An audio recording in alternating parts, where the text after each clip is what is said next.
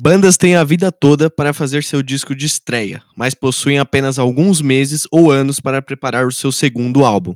Essa questão, em muitas vezes, traz segundos álbuns que podem frustrar seus fãs.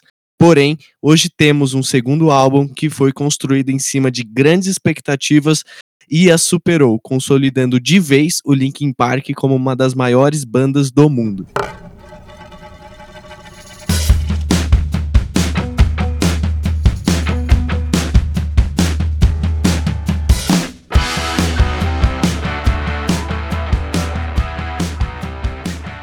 E aí galera, estamos começando mais um Dissecando, hoje trazendo um dos discos mais clássicos dos anos 2000, um dos discos mais clássicos dessa banda aqui hoje.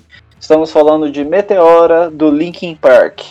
E aí Alex, tudo bom cara? Fala Bruno, tô bem cara, e você, como que tá? Tudo certo, hoje falando de um disco que olha, aqui no Brasil então, marcou muito, hein? Nossa, demais. E com certeza um dos principais discos de uma das principais bandas aí dos anos 2000 e dessa safra do new metal, né? Com certeza, cara. E bom, gente, antes de começar, aquele recadinho de sempre.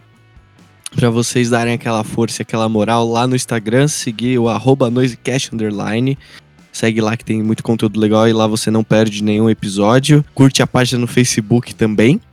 Me segue arroba LXMD, para quem quiser me seguir. Para quem quiser seguir o Bruno, arroba Bruno Fonseca XX. É isso aí, gente. E ó, sempre lembrando, são vocês mesmos que normalmente decidem qual disco a gente vai dissecar aqui. Inclusive o Linkin Park ganhando uma votação para ter o disco Meteora dissecado por nós. Então, se vocês querem também ver as bandas que vocês gostam por aqui, vão lá, acompanha e sempre segue lá para ver os stories e tal, que a gente tá sempre colocando em votação os discos a serem dissecados. É isso aí. E bom, bora conhecer esse disco aí, Meteoro, o segundo disco do Linkin Park, lançado no dia 25 de março de 2003. Isso mesmo, Alex. Bom, é muito louco você pensar que esse disco já tem 17 anos. Eu sou um cara que desde criança comecei a ouvir o Linkin Park, né? Foi meio que realmente a primeira banda de rock que eu acabei curtindo de verdade. E, pô, olhar assim que já tem 17 anos um disco que na época era tipo novo, é um bagulho de impressionar mesmo. A gente tem que primeiro, né, apresentar os integrantes da banda. Nos vocais temos Mike Shinoda, que principalmente na parte de rap, ele acaba, né, sempre tomando destaque. E o Chester Bennington, que é vocalista também. E, poxa, os principais refrões do Linkin Park sempre foram cantados por ele. Sempre marcou muito aí a nossa geração. Além disso, temos o Joey Han, que mexe com a parte dos eletrônicos da banda, né, da música eletrônica e tal. Temos também Brad Delson na guitarra, Rob Burdon na bateria e Dave Phoenix Farrell, que fica no baixo. E bom, Alex, é um disco que, assim, seguiu um sucesso estrondoso, né, do disco de estreia do Linkin Park, o Hybrid Theory, que foi lançado em 2000. Então, assim, imagina, né, aquela famosa pressão do segundo disco que o Linkin Park acabou tendo que lidar, né? Um disco que já demorou anos para ser feito, lançou, todo mundo amou a banda e todo mundo já ficou naquela expectativa do segundo disco, né? E aí veio o Meteora, acabando com tudo, mostrando o tanto que a banda realmente ia marcar a geração. Total, mano. Foi o disco que consolidou Linkin Park como uma banda gigantesca. Eles fizeram um sucesso estrondoso já com o primeiro disco, né? E muita gente criou essa grande expectativa e eles com certeza conseguiram superar é, com um disco sensacional, mais maduro que o primeiro, já conseguindo experimentar outras coisas. E depois de três anos do primeiro disco, eles com certeza fizeram, é, eu posso dizer que o maior disco da carreira deles, né? Porque depois eles nunca mais conseguiram alcançar o mesmo sucesso que eles conseguiram com esses dois primeiros discos, né? E tem uma, uma razão aí para o Meteora ter demorado três anos para poder sair, né? Depois do, do primeiro disco dos anos 2000, que foi o Linkin Park, ele conseguiu uma turnê muito grande com o primeiro disco. E em 2002, eles lançaram um disco de remixes produzido pelo Mike Shinoda do, com músicas do primeiro disco e que acabou também fazendo muito sucesso e continuou rendendo shows para eles e etc. E aí só em 2003 que eles conseguiram lançar o Meteora. Isso mesmo. E eu lembro exatamente também desse disco de mixes do, do Mike Shinoda que, pô, eu tinha ele até. E eu também ouvia pra caramba, né, como um fã de Linkin Park da época. e é também legal destacar que no, no, período do segundo semestre de 2002 foi a época em que o CD foi acabado sendo produzido, né, o Meteora. E durante os seis meses eles foram gravando, remixando, fazendo todos os detalhes da, de todas as faixas do Meteora.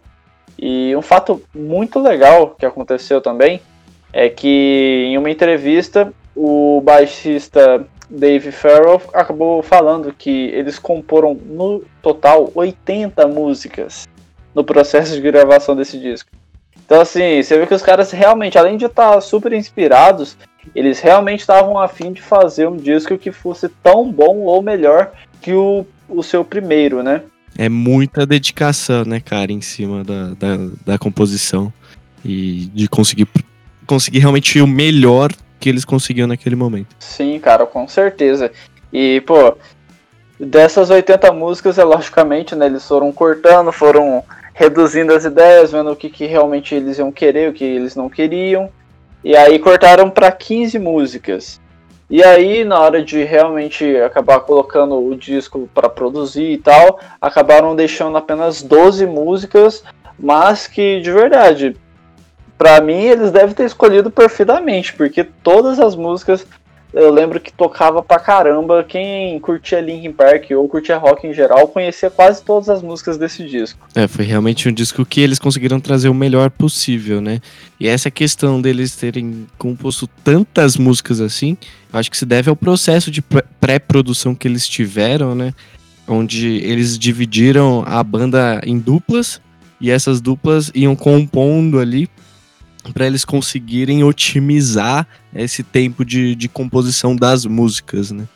Sim, bem interessante isso, inclusive. É legal, legal ver que deu resultado positivo. Sim, é. E eles pré-produziram todo o disco no estúdio na casa do Shinoda. E aí, essa pré-produção, depois eles levaram para a produção final, que aí foi produzido com o Don Gilmore, que já, já tinha trabalhado com eles.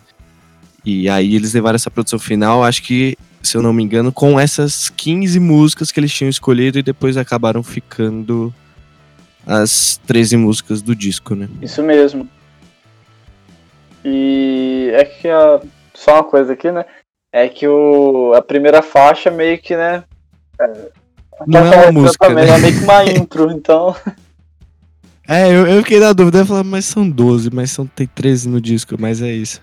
E é legal também ver, né, que é um disco que atingiu marcas históricas. É, na primeira semana de lançamento, o disco conseguiu vender 800 mil cópias.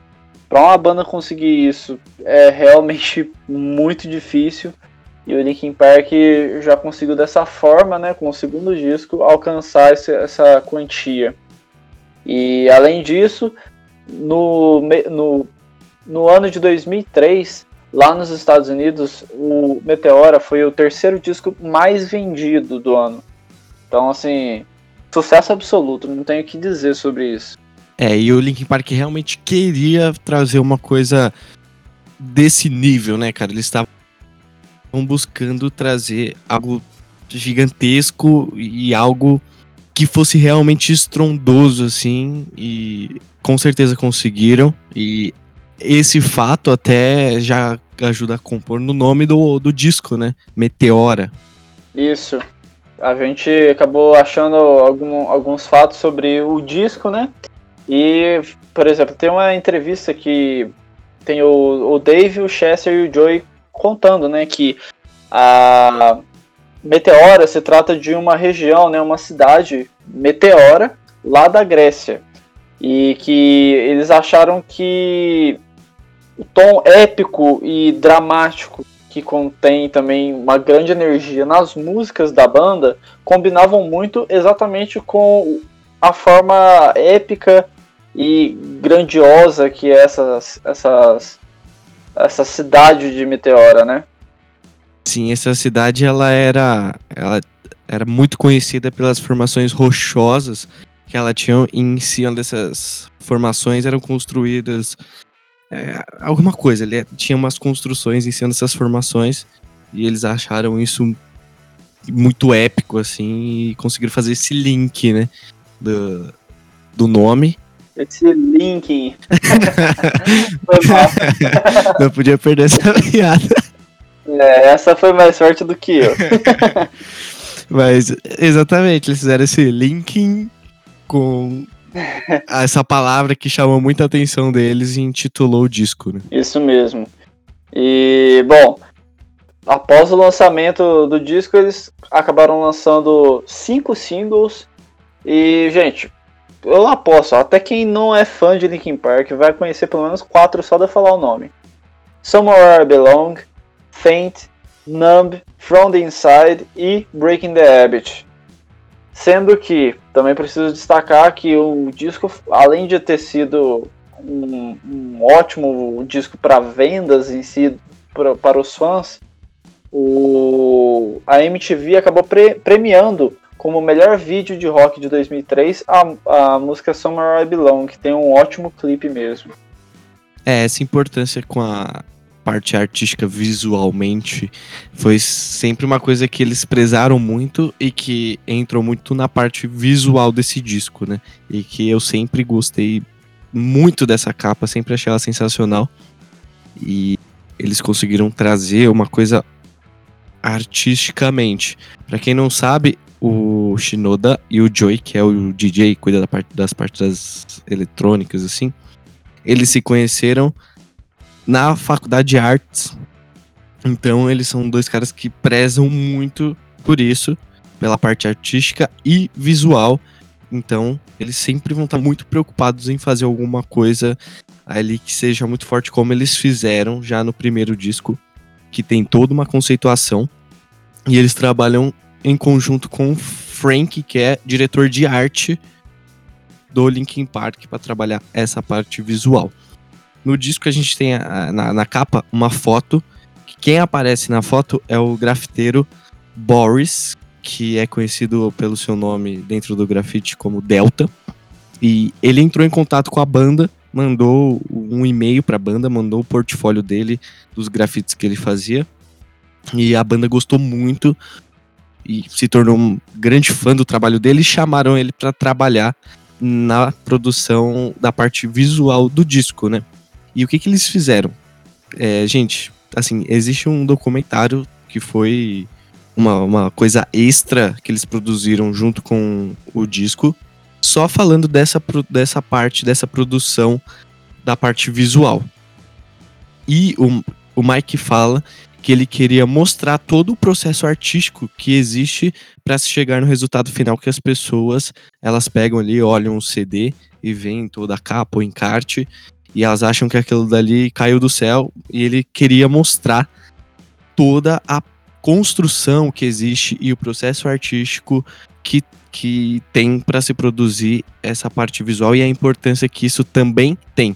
E não foi focado nas músicas. É, a parte visual ela não tinha o objetivo de completar as músicas, mas de ser realmente uma expressão artística.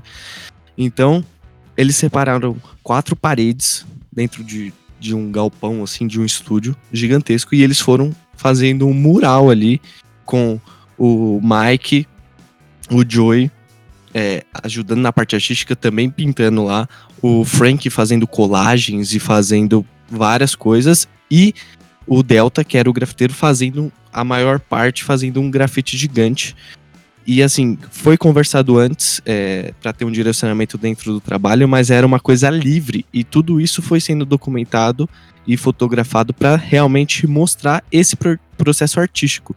Tanto que quando começou a ser feito isso, nem todas as músicas estavam ainda é, compostas, só tinha a melodia delas, ainda não tinha letra, e o Chester ia e escrevendo várias coisas na parede, e aí depois que as letras iam tomando forma, se alguma coisa não entrasse que estava lá, ele riscava. E essa foto da capa é exatamente do Boris, ali em um momento que ele estava fazendo alguma coisa, foi fotografado e eles acharam perfeito aquela imagem para poder representar a capa do disco. E aí dentro do disco foram usadas várias fotografias desse mural gigantesco que eles, que eles fizeram.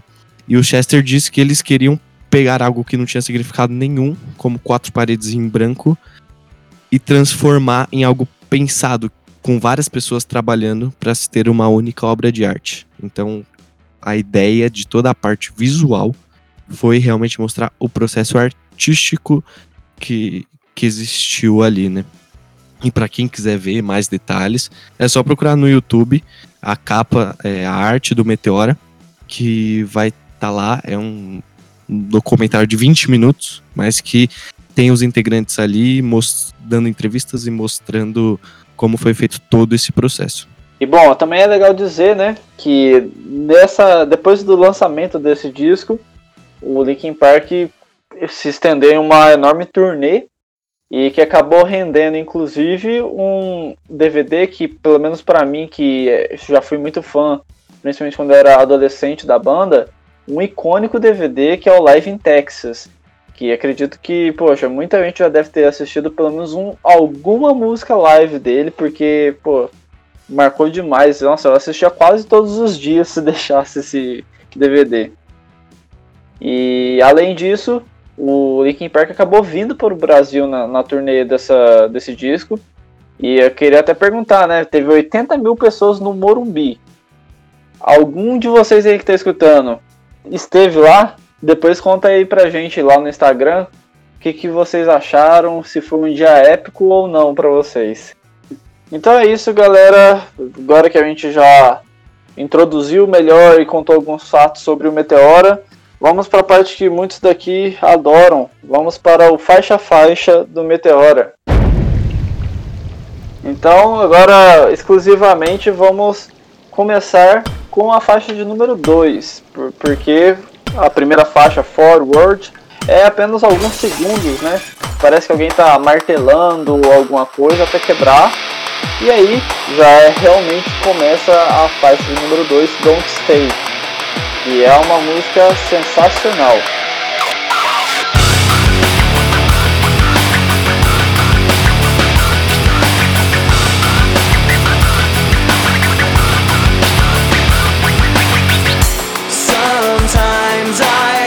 Gosto muito de como ela realmente inicia o disco e a música em si, né? Tem um belo riff, assim, é um dos riffs desse álbum que eu mais gosto, inclusive. Eu acho que aí já começa o Joey Hanna realmente tomar as caras nesse disco. Eu acho que ele começa com esse eletrônico bem legal, que dá aquela variada no som. Que acho que isso daí foi até um, um ponto de diferenciada no som do Linkin Park perante as outras bandas de nu metal. É, a maioria né, tinha um lance que era sempre linear, mas o Linkin Park conseguia ter essa diferença de fazer uns toques eletrônicos que realmente deixava o Linkin Park muito diferente e único no meio de tantas bandas de new metal daquela geração. E poxa, eu amo demais o refrão dela. Eu acho sensacional e para mim começa excelente esse disco, o Alex. Cara, eu acho que abre perfeitamente assim o disco. Ela é, ela tem essa ela é emendada com a primeira faixa, que é For Roads. A gente vai perceber muito isso no disco, que as faixas, elas. É como se fosse uma faixa só, elas vão se emendando, assim, o final de uma completa o começo da outra. E exatamente o que acontece nessa primeira nessa segunda faixa, Don't Stay, é a, a, a verdadeira música que abre o disco, né? E que já lembra bastante o primeiro disco da banda, que ela é bem pesada, com aquela variação dos versos com uma parte mais melódica, e na hora que entra é, o refrão é explosivo e o Chester arregaçando nos vocais, mostrando toda a potência vocal que ele tinha, com um refrão muito pesado e marcante e dinâmica entre versos e refrões. É o destaque, é uma ótima música e abre na minha opinião, perfeitamente.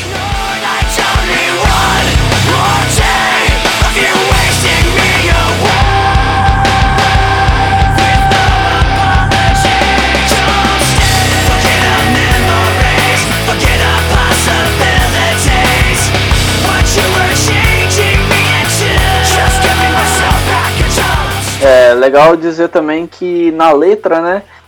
Basicamente eles falam sobre estar aborrecido por ser levado pouco a sério e por querer voltar a ser o que era antes, né? Quem nunca teve esse tipo de pensamento aí durante a vida, seja com algumas pessoas ou sobre coisas que aconteceram na vida. E bom, indo pra terceira faixa, um dos maiores hits aí do disco, que foi single e um dos maiores hits do Linkin Park também, nós temos Somewhere I Belong, que é realmente uma música muito boa.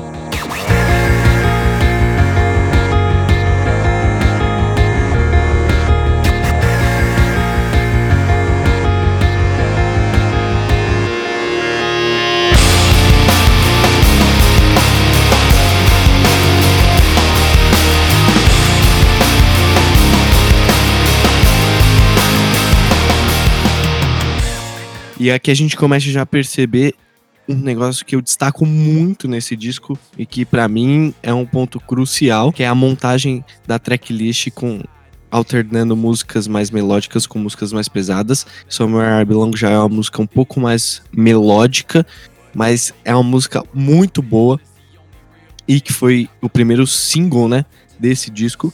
Ela tem um clipe, como a gente falou. Esse clipe foi dirigido pelo Joey Ham e esse o clipe dessa música foi premiado no MTV Video Music Awards por ser um clipe excelente, né, cara? É perfeito. E a música fala sobre estar buscando um lugar, buscando sua melhor versão e tentar se livrar de coisas negativas. Aqui a gente já começa a destacar também as ótimas letras que as músicas nesse disco têm.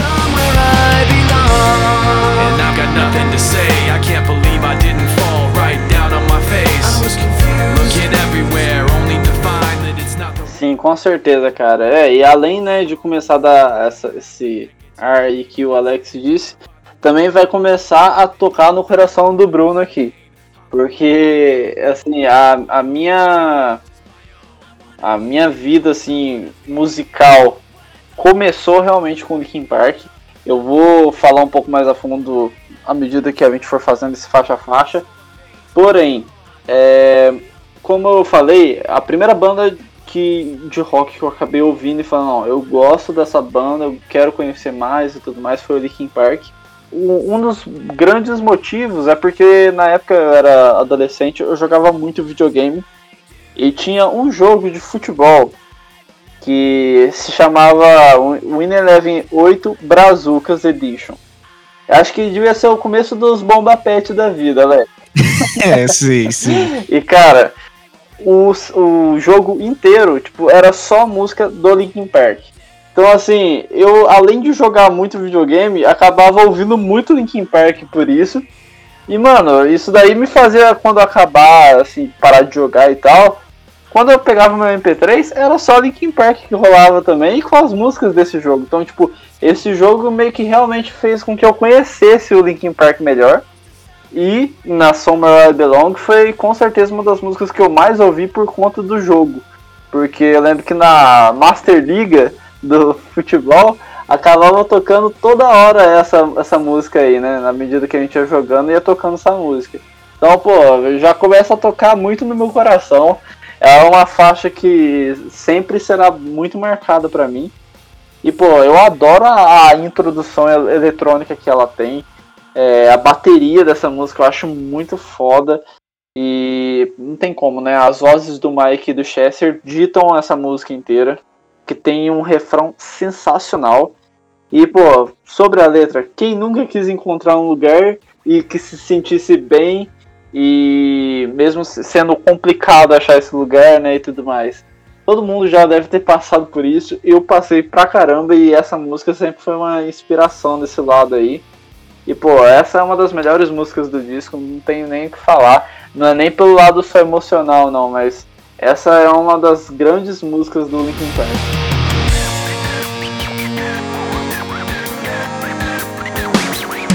When this began, I had nothing to say, and I'd get lost in the nothingness inside.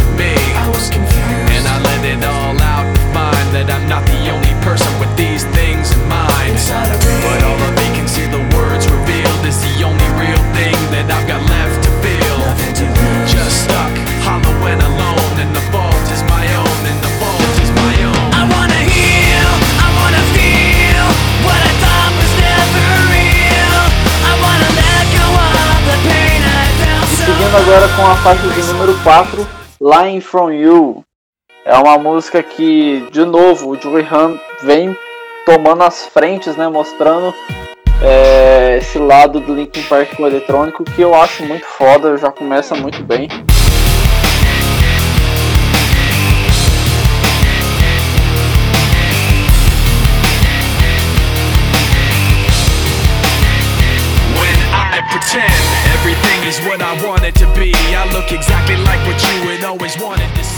É uma das intros que eu, assim, mais guardo também como recordação, porque eu, eu ouvia muito essa música, eu sempre fui muito fã dela. E, pô, na minha opinião, esse é um, essa é uma música que tem um dos refrões mais marcantes da banda. E fora que o riff, né, que acaba sendo tocado na parte C dela, eu acho sensacional. Essa música é tipo para você ver que assim, o Meteora não veio para brincar. As três primeiras músicas já é pedrada atrás de pedrada, muito foda. Nossa, total, né, mano? Não tem o disco ele é intenso demais, todas as músicas são muito intensas. E aqui a gente tem um belo exemplo do que você falou de refrão marcante. O Link Park era mestre em fazer esse, e esse daqui com certeza é um dos mais marcantes. É uma versão explosivo, né? E as rimas do, do, do Mike nos versos, com a guitarra marcando ali. Os versos são muito bons. E aí tem a voz do Chester que marcou refrões de uma geração inteira, né? E um grande destaque é o sample que tem no comecinho que você ouve, você já sabe que é Linkin Park. Let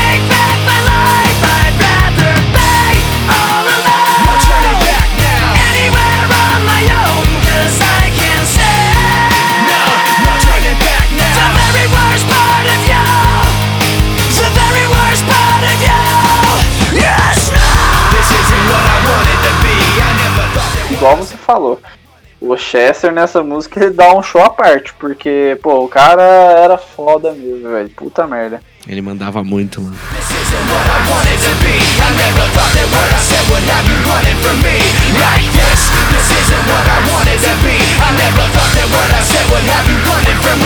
Like this. No turning back now.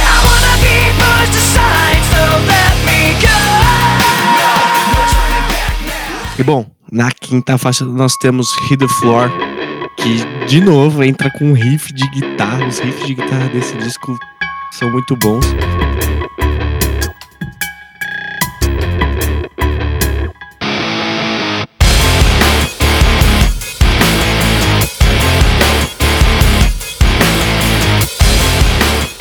ela tem um riff com um clima meio denso e sombrio ali e entre o Mike com as rimas muito boas, ele tava afiadíssimo também. O refrão pesado e gritado pelo, pelo Chester complementa a música perfeitamente e essa faixa e a quarta faixa elas se complementam muito bem e vão dando essa dinâmica pro disco que você vai ouvindo e querendo mais, querendo mais, querendo mais. É uma ótima.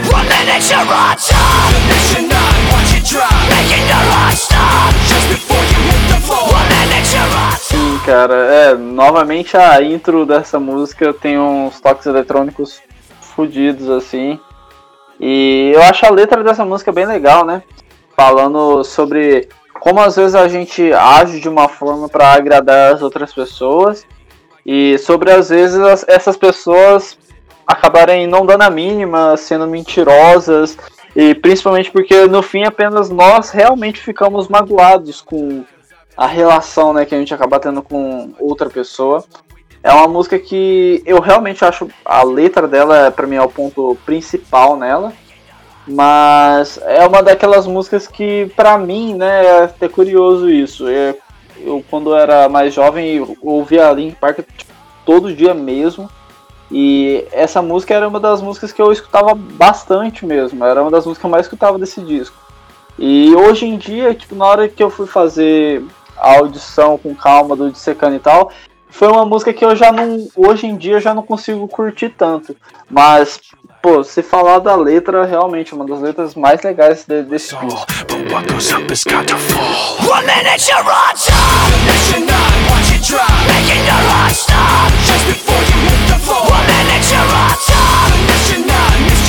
Making the rock stop You think you won And then it's all gone continuando agora com a faixa Easier to Run. É, é uma música que, é, pra mim, é muito legal de observar o Chester cantar sem ficar gritando todo, a todo momento. Isso daí é uma coisa que, quando eu ouvi essa música, eu gostava muito da voz dele normal.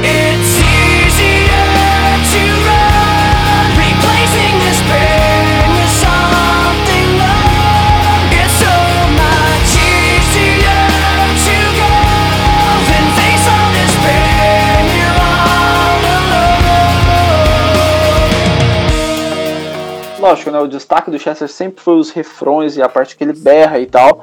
Mas é muito legal também ver que cantando normalmente, vamos colocar assim, é, a voz dele também é muito legal. Eu, foi uma das faixas assim que acredito que começou a mostrar uns novos ares que o Linkin Park poderia carregar nos próximos discos, na parte vocal do Chester.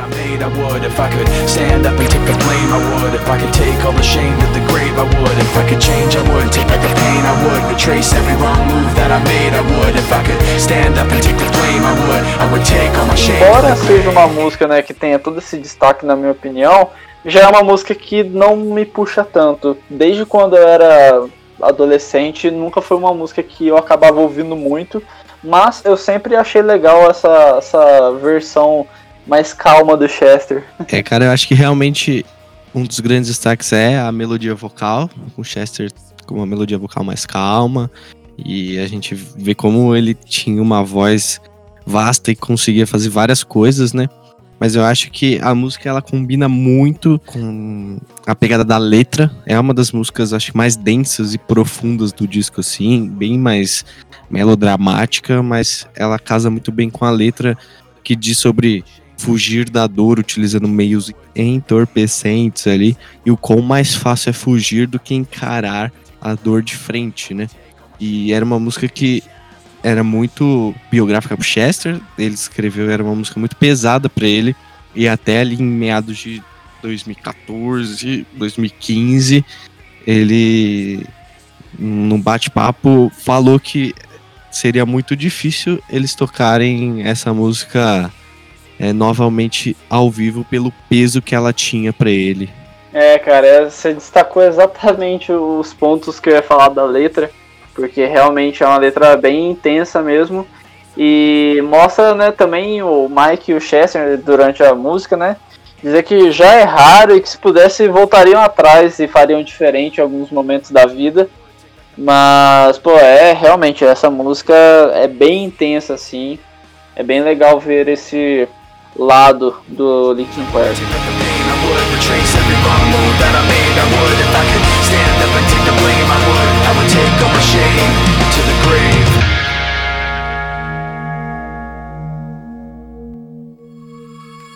Bom, e na sétima faixa nós temos Faint, que é, cara, sem palavras. Essa música é um arregaço. É uma música totalmente energética. Eu acho que é a mais energética do disco. Essa música é zero defeitos.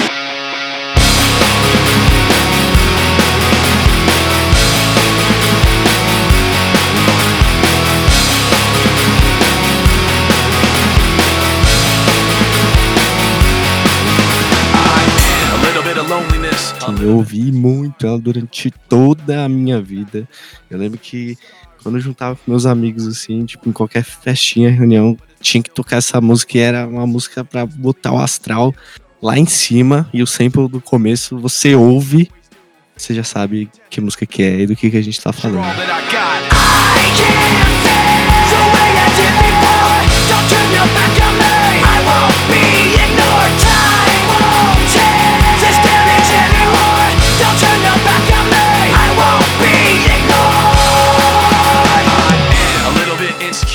Me pedissem em qualquer época da minha vida para falar uma palavra que resume Fente, para mim é hit.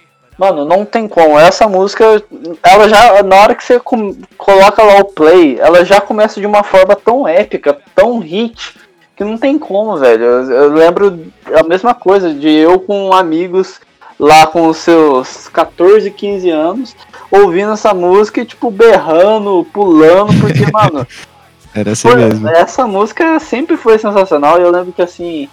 Eu não lembro exatamente do, dos porquês, mas eu lembro que quando eu queria ficar muito animado, era frente e já era, velho. Porque essa É. música é sensacional. Ela é tão energética que a gente aqui falando até. A gente se empolgou já. É, exatamente, cara. Porque realmente é uma música que, pelo visto, marcou muito você e também marcou eu. Sim. E, bom, é uma letra que consegue, na minha opinião, aproximar qualquer pessoa do século XXI com a banda. Porque ah, você pega a letra, você lê ela e, velho, hoje em dia parece que ela é mais atual do que nunca, sabe? Fora que o refrão dela, né? O Chester, novamente, mostrando que vem e deixa um refrão que, na minha opinião, é um dos mais marcantes da história do Linkin Park.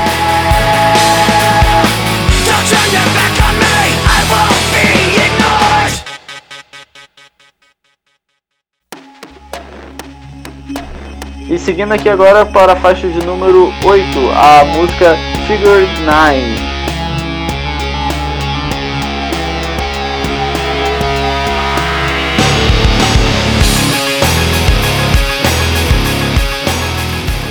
É até foda, né, mano? Porque daí já é um desabafo.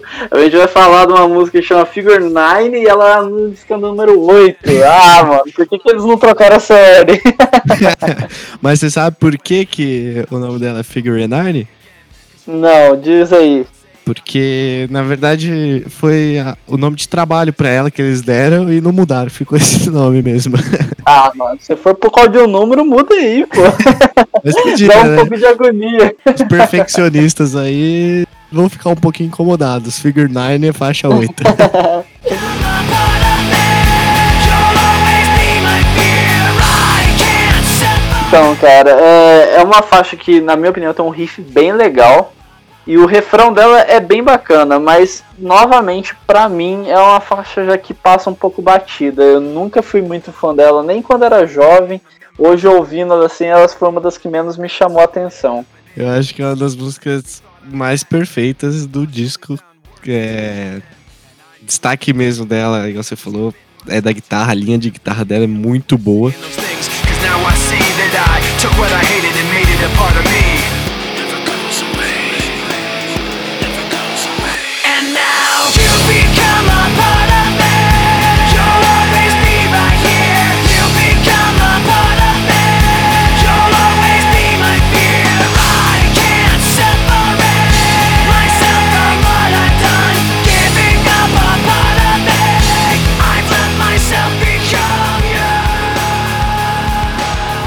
Bom, e temos a nona faixa, outro grande hit e um dos pontos mais altos do disco, Breaking the Habit.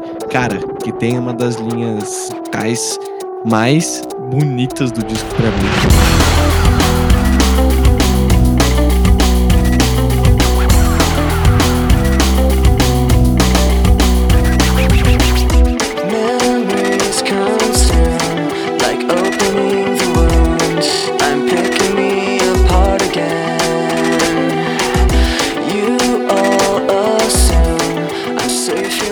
Música bem diferente, já que já mostra o Linkin Park experimentando uma coisa nova, né? E segundo o Mike Shinoda, numa entrevista, essa música, originalmente, ele compôs o instrumental e era um instrumental de 10 minutos e não era pra ter letra. Só que a banda gostou tanto que convenceram ele a mudar e colocar essa música no disco. E aí o Chester fez uma letra e ele gostou muito e acabou virando Breaking the Habit que também tem um lindo vi- videoclipe, né? Que também dir- dirigido pelo Joey, Joey Han e que foi usado uma animação ali em estilo de anime, supervisionada pelo Kazuto Nakazawa. Então fizeram um anime e colocaram alguém da cultura mesmo para poder ter um clipe sempre muito muito preocupados com a parte visual, né? Sim, cara, eu lembro que, assim, pra quem curte essa parte, assim, de anime e coisas do tipo, eu lembro que sempre foi um, um clipe muito marcante que todo mundo sempre curtiu. E eu preciso dizer uma coisa sobre essa música, né? Eu tava falando que teve algumas músicas que antes eu gostava muito, depois eu, hoje em dia, tipo, ouço e eu já não, não é tão marcante pra mim. Mas em Breaking the Habit é ao contrário. é uma música que quando eu era adolescente eu ouvia e eu não curtia muito. Eu ouvia com certa frequência, mas nunca era uma das minhas músicas favoritas do Linkin Park. E hoje em dia, quando eu fui reouvir e tal, e fui ouvir até para fazer o Dissecando, eu já mudei muito, assim, é uma das músicas que eu mais gostei atualmente. E, pô, o riff, né, dessa música é ótimo demais. Quem que não conhece também quando começa a tocar ele, né? Fora que, assim, eu gosto também muito do refrão e da forma como o Chester canta nessa música. Que é exatamente igual a Easier to Run, né? Que pega uma parte mais melódica e tal. E que, mano, eu acho que o Chester, quando ele canta normalmente, é tão bom quanto ele grita. E é bem legal, né? Também destacar que o Mike Shinoda trabalhou nessa música, né, né, que antes era 10 minutos, ele trabalhou nela durante uns 5 anos. E aí sim, né, depois que os, os caras, os companheiros de banda acabaram convencendo ele de fazer uma versão lá e tal, modificar algumas coisinhas e soltaram essa música que também foi um grande hit desse disco. E ela tem essa pegada, para mim me lembra muito aquele o ritmo drum and bass, né, que é tipo a bateria ali, o ritmo da bateria. É, depois até que eu vi que era uma música originalmente instrumental, realmente ela tem esse ritmo que me lembra muito and bass. É uma música muito boa, cara, muito boa mesmo.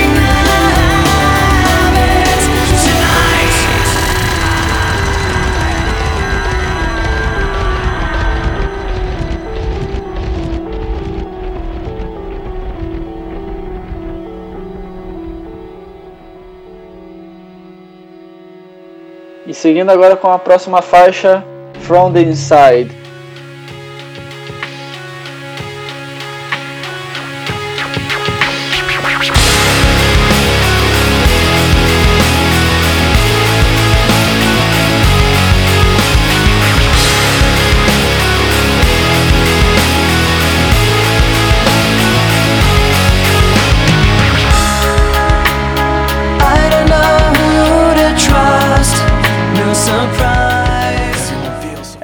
Música que, gente, essa aí é mais uma das que tocavam no, no naquele jogo de futebol lá que eu tava falando.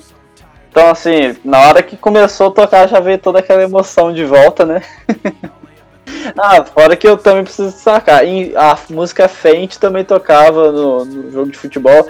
E é até curioso falar que a Faint tocava, tipo, no pré-jogo. Então, tipo, você já. Ela é música perfeita pra você animar de verdade. Mano. Até no videogame os caras colocaram ela pra isso. e em From the Inside, pô, velho, é uma música que, assim. É muito foda. Eu sempre. Desde quando eu era adolescente, e hoje na hora que eu fui ouvir de novo, é uma música que eu sempre gostei muito. As vozes dessa música eu acho sensacional. Fora que não, o refrão de- dessa música, pô, não tem como. Tocou, sei lá, centenas de vezes na minha cabeça. Sempre foi uma das minhas músicas favoritas desse disco.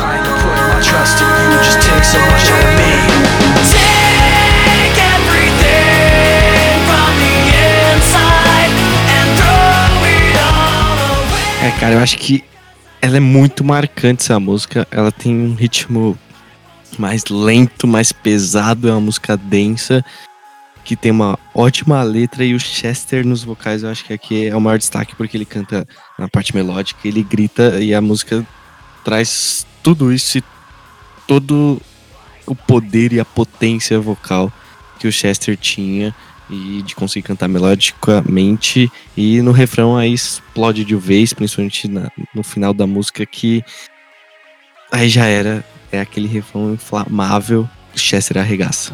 É, mano, com certeza. E, bom, é legal você também ter destacado isso da letra, né? Porque eu lembro, que, assim, eu tava escutando várias vezes o disco e teve um momento que eu comecei a escutar o disco lendo as letras junto, né? Pra conseguir ter um pouco melhor, assim, resolvido o que, que eu ia dizer das letras. Porque esse disco é um disco que tem muitas letras muito fodas, que, assim, vê que os caras trabalharam muito bem na, na parte instrumental, mas na parte das letras também tá ótimo demais. E só que aí eu percebi também que é um disco que foca bastante, né, na, na questão de você estar insatisfeito, de ser deixado de lado algumas vezes, de ser enganado e se revoltar, né, e querer mudar o rumo das coisas como estão. E olhando isso, principalmente lá nos anos 2000, eu acredito que, porra, se hoje já faz sentido, imagina na época, né, pra, para os jovens que estavam ouvindo. Não tinha como essa música aí não ter tomado grande destaque. É, não só essa música, né, como todas as músicas desse disco, mas tenho certeza que muita gente acabava se sentindo bem representada na hora que tanto ouvia quanto lia as letras da, do Linkin Park.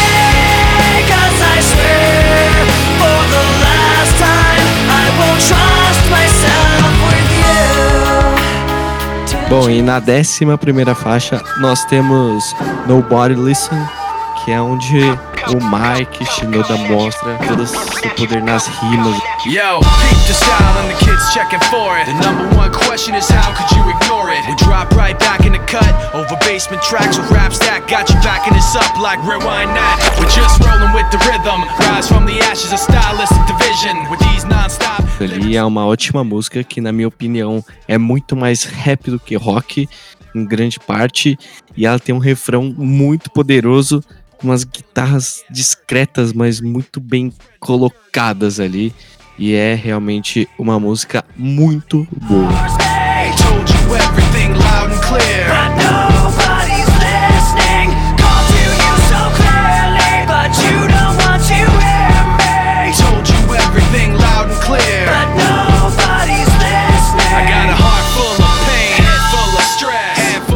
Eu acho que assim, o início dela, né? Tem um ar meio Oriental. E aí eu fui ver um pouquinho mais, né, sobre isso. É exatamente que nela, nesse início, tem uma shakuhachi, que é uma flauta de bambu japonesa. Então, na hora que eu, que eu acabei achando essa informação, eu falei, ah, agora tudo faz sentido. Mas já até para decepção do Alex, é uma música que passa muito batido pra mim. Eu já passava batido quando eu era jovem, e agora então, tipo, eh, mesmo sendo um destaque maior em rap, que eu gosto de muita coisa de hip hop, rap e tal, essa música não desce, é uma das músicas que meio que passou batido pra mim. Poxa, Foi mal, Alex. tranquilo, eu já tô acostumado.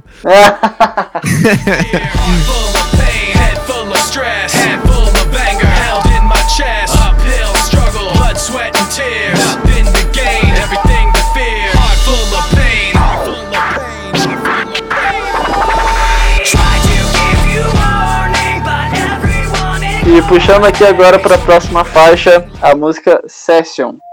É uma música instrumental que, né, depois de ver o Mike Shinoda arregaçando as mangas, agora temos o Joe, Joey Han tacando e mostrando todo o seu poder na parte eletrônica, além do que ele já fez no disco inteiro.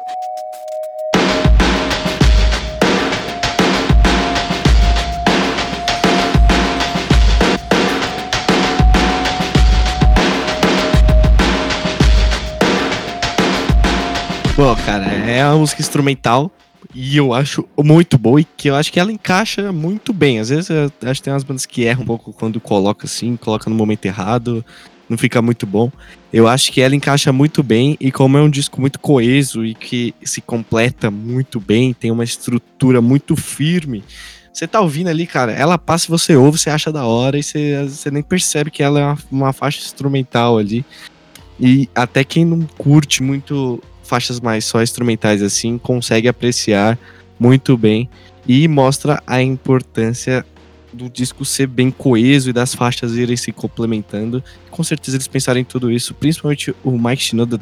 Eu vejo os materiais dele, ele era um cara muito metódico com as coisas assim. Ele trabalhava muito em cima de todos os pequenos detalhes, ele toda a banda, né? Mas todos os pequenos detalhes eram muito pensados. Eu acho que essa faixa encaixa muito bem. E aí ela dar um passo pra trás pra vir com os dois pés no peito pra encerrar o disco que eu acho que com um dos maiores hits dos anos 2000 e do Linkin Park até hoje, que é a 13 terceira faixa, Numb.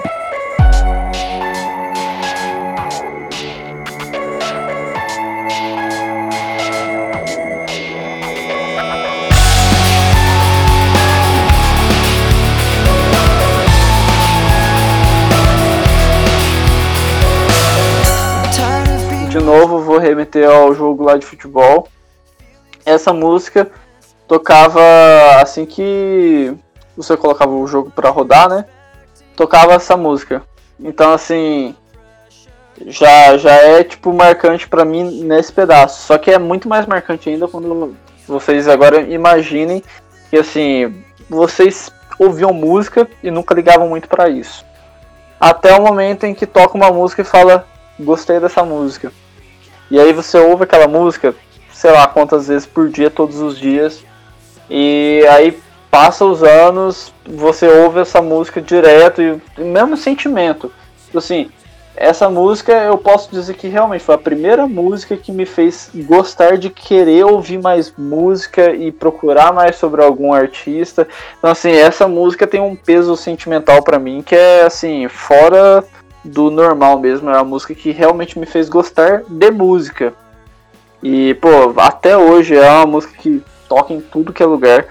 E quem é roqueiro, até quem odeia Linkin Park, sabe quem, qual é a Nambi. Pra você ver o poder que essa música não deve ter tido, principalmente naquela época. Fora que o clipe dessa música tocava toda hora na MTV. Se ligava na MTV e se tocava alguma música do Linkin Park, provavelmente era a Nambi que tava lá tocando.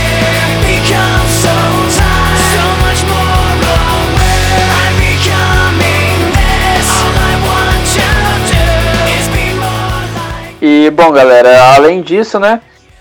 Pra não falar só da parte instrumental, quem aí não sabe cantar o refrão dessa música até hoje?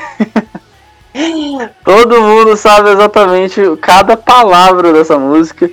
E além disso, né, de ter um refrão que, pô, até hoje todo mundo sabe, a parte C dela é, é eu acho muito marcante, sabe? Eu acho muito além de marcante, né, muito bem feito, muito bem estruturado. Na hora que tá tocando lá o, o refrão, aí vai pra essa parte C. E aí ela vai seguindo de uma forma, parece que ela tá lá no, no ápice da música. E aí ela volta no refrão, que aí sim chega no ápice, assim, é uma coisa que realmente, pra mim, sempre foi um negócio assim que surpreende. Eles conseguiram fazer um traço nessa música que ela já tá lá em cima. Aí ela vai numa parte C que parece que vai crescendo mais e não vai poder ficar além disso. E aí volta no refrão que faz aquela quebra de patamar, assim, na minha opinião. Essa música, pô, não tem como. Sempre achei e sempre vou achar ela sensacional.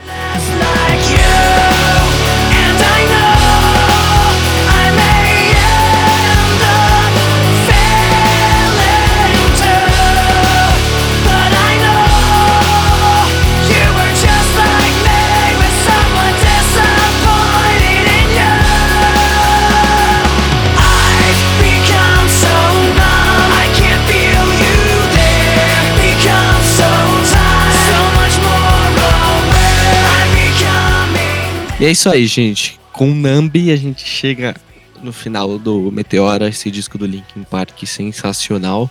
E bom, conta aí pra galera, Bruno, qual que é a sua faixa favorita? Então, gente, é, esse disco é uma coisa bem complicada, né? Escolher uma faixa favorita, né?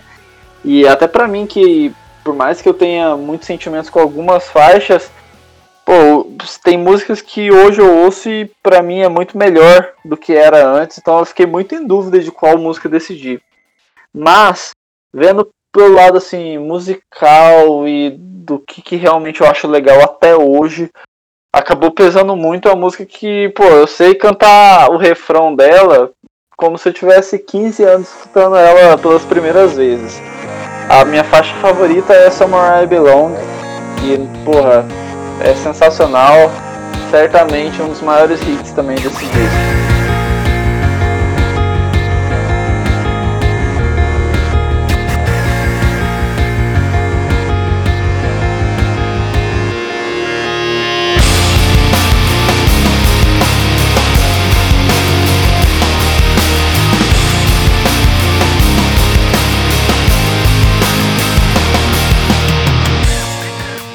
Bom, cara, é, não tem nem palavras. É um musicão e realmente uma das melhores do disco. Mas pra mim, a melhor do disco é Faint, porque não tem como. É muito energética essa música. Se você tá desanimado, coloca Faint e eu ouvi essa música a minha adolescência toda. Aquele clipe eu também acho sensacional. Então, Faint é minha faixa favorita do Meteora.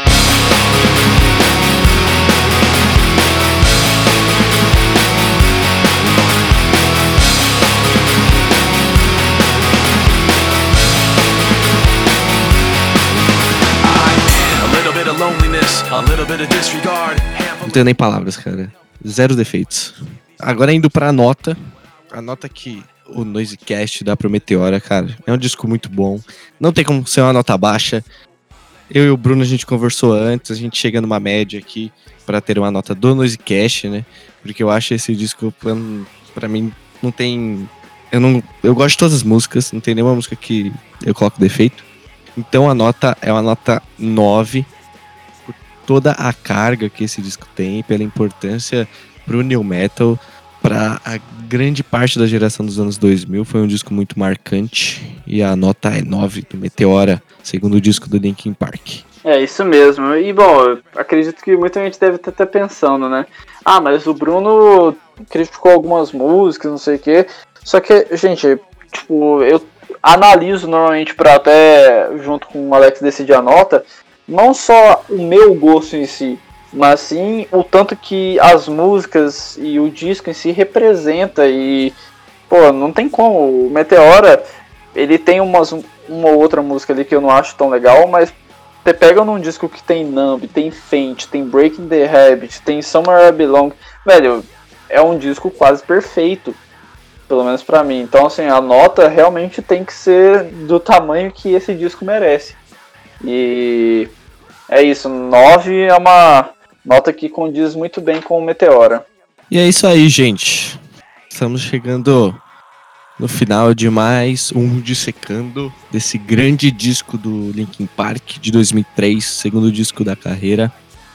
E um disco muito bom. Fica aí para todo mundo ouvir, agora que você já conhece é, vários detalhes e curiosidades e entende um pouco mais sobre o contexto do disco. E bom, agora você pode ir lá ouvir o disco com calma, relembrar. Aproveita, vai no Instagram também, segue o Noisecast, arroba Noisecast Underline, para poder ajudar a escolher os próximos discos do Dissecando. Curte a página no Facebook, me segue, arroba LXMD, para seguir o Bruno, Bruno Fonseca XX. É isso aí, galera. Espero que vocês tenham gostado bastante aí. Foi um dissecando muito nostálgico pra mim, mas também muito foda. É isso aí, Alex. Até a próxima, mano. Valeu, Bruno. Valeu, galera. Obrigado a todos os ouvintes. Falou!